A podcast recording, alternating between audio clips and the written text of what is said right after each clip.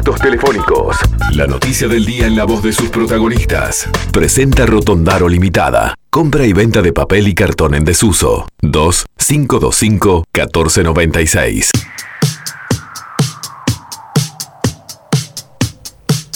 Ahora a las, a las 9 de la mañana vamos a leer mensajes de ustedes, así que nos pueden escribir al 092 0093, que la estructura del programa lo permite. 092 0093 y nos van dando sus comentarios, sus opiniones.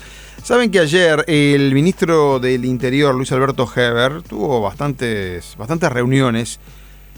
Veo que lo van a interpelar al final, ¿no? En, nombre de quien es el actual ministro de Transporte, va a ir el ministro Heber. Pero como ministro del Interior, le decía, tuvo varias reuniones con la gente de los clubes canábicos, con el diputado Gustavo Subía del Partido Colorado y también recibió al sindicato de los policías, al CIFPOM. Y por eso ya está en línea con nosotros uno de los dirigentes de ese, de ese gremio, Ricardo González. Buen día, González, ¿cómo anda? Buenos días, un gusto para mí estar compartiendo unos minutos con ustedes. Queríamos saber cómo estuvo la reunión, qué le plantearon al ministro Heber.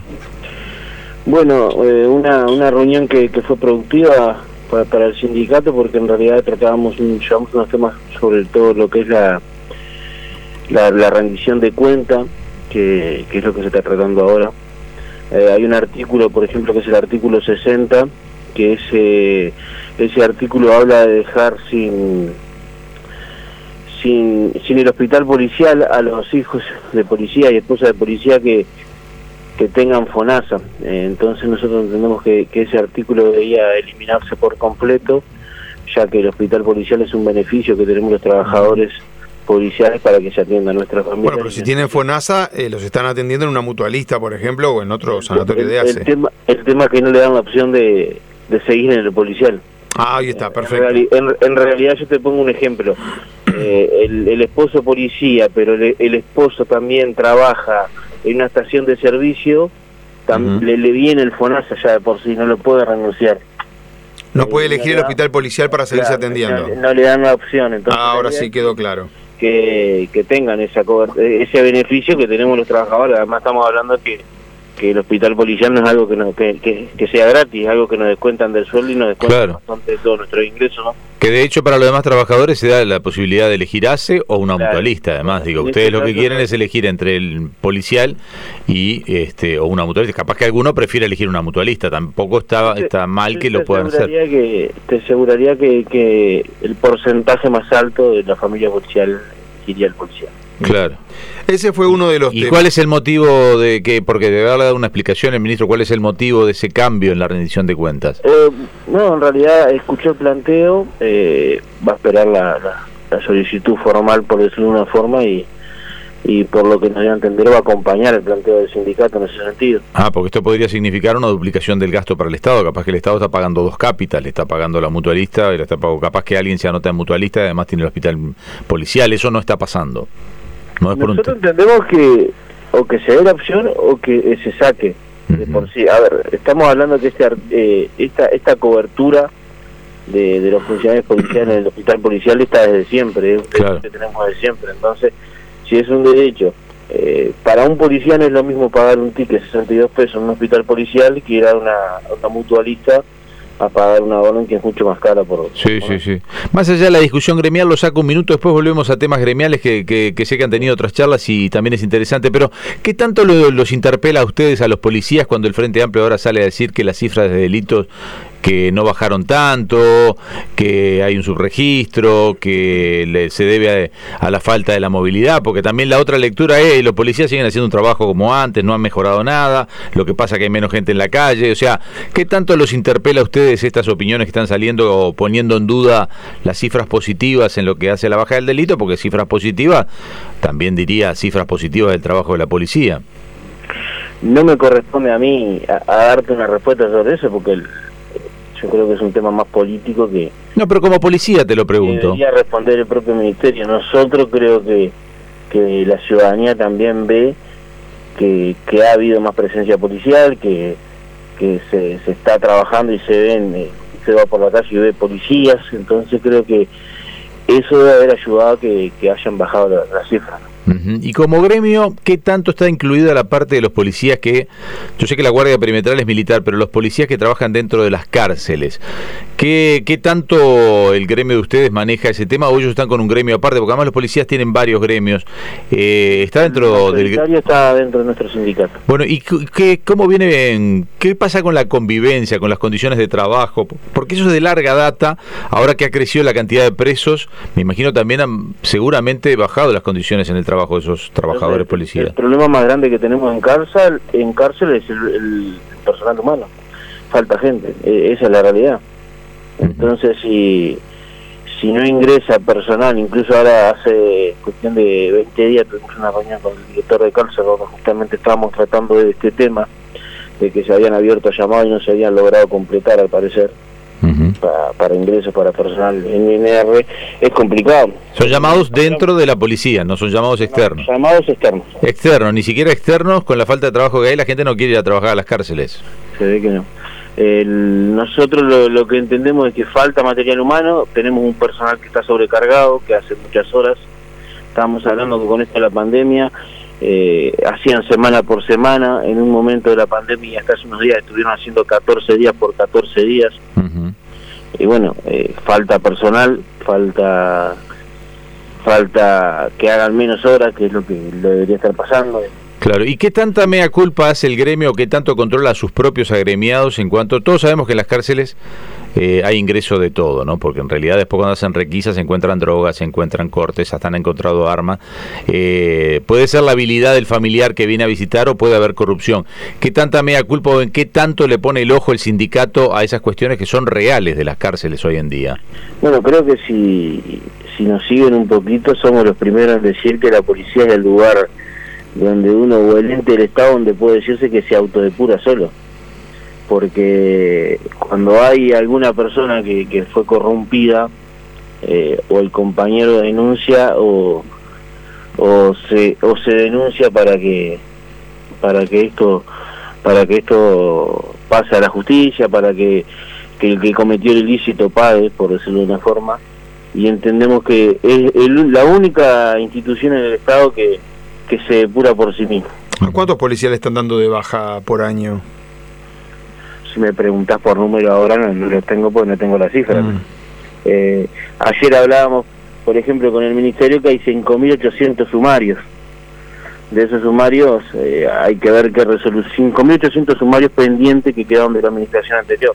Claro, ustedes en total son 30, ¿cuántos, cuántos miles de policías? 30.000, 30.000 es la cifra. 5.800 sumarios es un número altísimo. Una sexta parte. Sí, en realidad el, el sumario es una investigación administrativa, puede ser eh, ese sumario que termine en una sanción o en otra cosa, pero no necesariamente termina en la cesantía. ¿Cómo vivieron los últimos episodios estos de en donde se vuelve a interpelar a la policía sobre lo que tiene que hacer, sobre cuál es la actitud, hasta, hasta qué punto llega lo correcto en cuanto a reprender el crimen, eh, hasta qué punto se pasa la línea y es un abuso policial? ¿Eso lo, lo han hablado con el nuevo ministro? Bueno, en el día de ayer se estuvo planteando por, por parte del sindicato justamente explorando el tema del delito de lo que es abuso de funciones. Porque ahora cada vez que, que un policía va a declarar, tenemos la disyuntiva de que no sabemos qué ponerle y le ponemos abuso de funciones. Nosotros entendemos que todo lo, lo que pasa no es abuso de funciones. Si lo llevamos al caso que pasó recientemente en Durazno, eh, formalizan al policía. Contá brevemente el caso de Durazno, así, no lo, así queda claro para la gente. brevemente el caso de Durazno, una moto que, era conducida por un menor no, no frena en un control policial, se da una, una breve persecución a distancia donde el conductor de la moto pierde el dominio de, de la misma y, termina falleciendo. y ahí formalizaron a los policías. Formalizaron a los policías por mm. eh, homicidio culposo por lesiones, pero por abuso de función.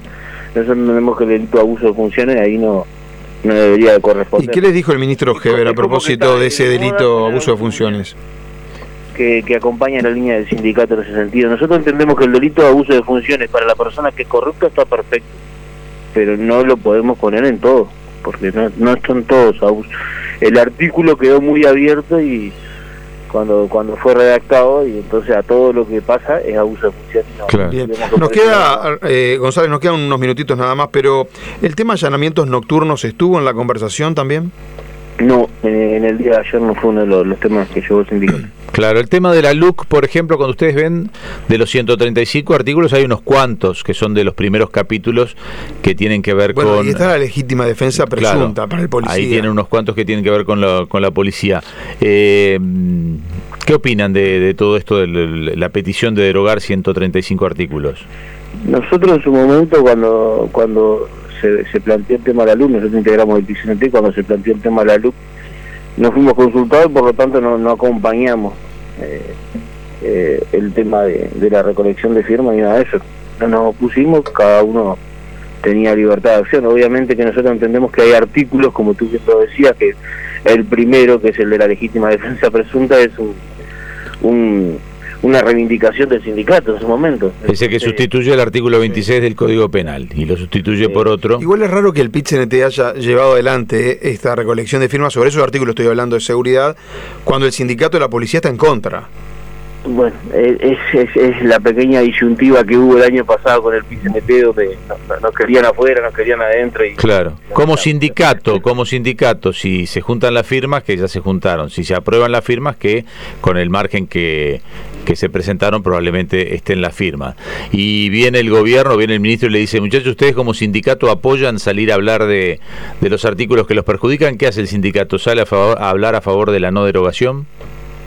Nosotros como sindicato primero vamos a tener que dar la discusión interna seguramente, porque yo no te voy a dar una posición del sindicato sin haberlo discutido adentro, pero obviamente que los artículos que a nosotros nos favorecen y entendemos que, que, nos perjudicaría si se lo sacara, seguramente demos, demos nuestra postura, no porque la pida el ministerio, sino como trabajador policial, eh, si venimos desde hace, desde hace años pidiendo un marco normativo que nos dé garantía para trabajar y ahora lo perdemos un día para el otro, es complicado. Claro, o sea que lo, eh, queda claro lo que planteas, hay que resolverlo dentro del sindicato, pero a priori tu postura que crees que podría ser que ni siquiera pedido, ya que propiamente el sindicato policial entienda que hay que salir a defender esos artículos para que no se deroguen.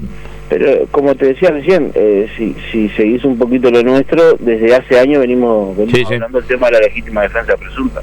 Entonces, si, si lo venimos peleando, lo venimos reivindicando, tal vez el artículo cuando se votó en su momento no fue tal cual nosotros lo queríamos, pero eh, contempla lo que nosotros pedíamos, entonces eh, sería ilógico no defender eso. ¿no? Sí, me acuerdo que el gremio de la policía había redactado un proyecto de ley que lo llevaron al Parlamento sobre, sobre esto, ¿no? Legítima defensa de los policías, digamos, ¿no? Legítima defensa es que un policía actúa bien eh, se parte la base que siempre actúa bien y cuando actúa mal, bueno, ahí sí se le, se le aplica el reglamento. Porque si no, el policía siempre está atado de manos. Esa es un poco la idea genérica.